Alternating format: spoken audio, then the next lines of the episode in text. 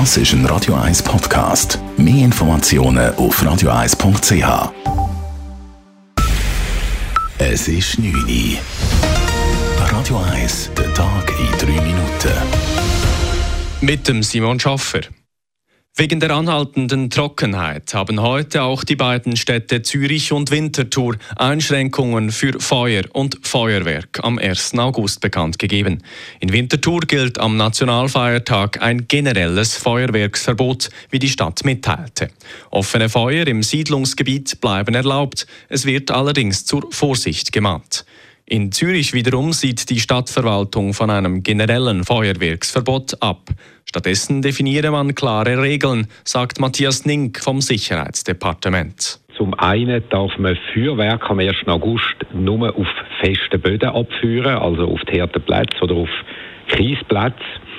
Und zum anderen darf man nicht mehr fühlen, man darf nur noch grillieren in festen Behältnis, also in Grill- und Feuerschalen und ähm, auf betonierten Feuerstellen und so weiter. Zuvor hatten im Kanton Zürich bereits rund 60 kleinere Gemeinden ein Feuerwerksverbot erlassen. Anders als in vielen Nachbarkantonen ist in Zürich jede Gemeinde einzeln für diesen Entscheid zuständig.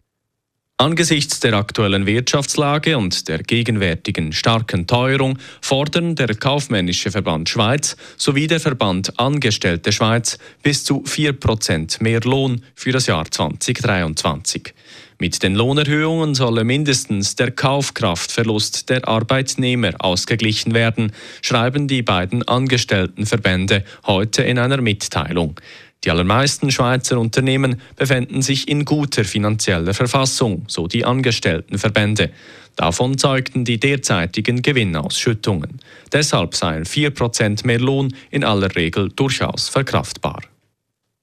Die Wirtschaftsleistung der USA hat erneut abgenommen. Das Bruttoinlandprodukt der USA ist gegenüber demselben Zeitraum letztes Jahr um 0,9 Prozent geschrumpft.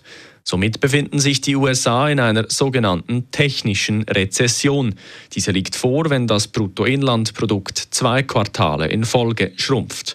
Laut Expertinnen und Experten kommt dies überraschend. Der US-Arbeitsmarkt ist aktuell stark aufgestellt.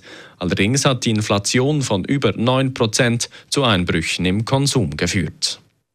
Der ehemalige russische Präsident Dmitri Medvedev hat eine Karte veröffentlicht, auf der die Ukraine aufgeteilt wird.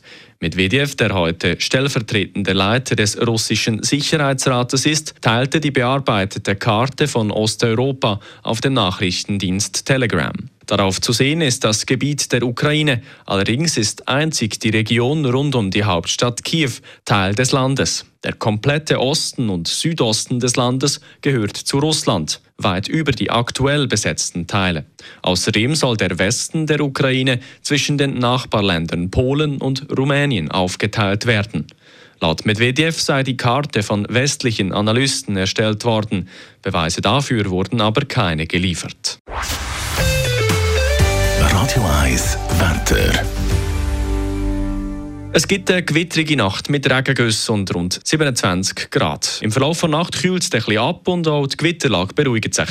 Morgen am Freitagmorgen ist es dann wechselnd bewölkt bei rund 17 Grad.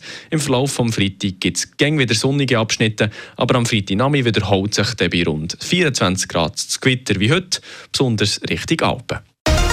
Das war der Tag in 3 Minuten.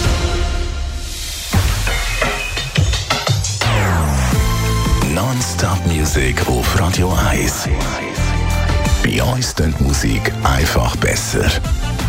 Non-Stop. Radio 1.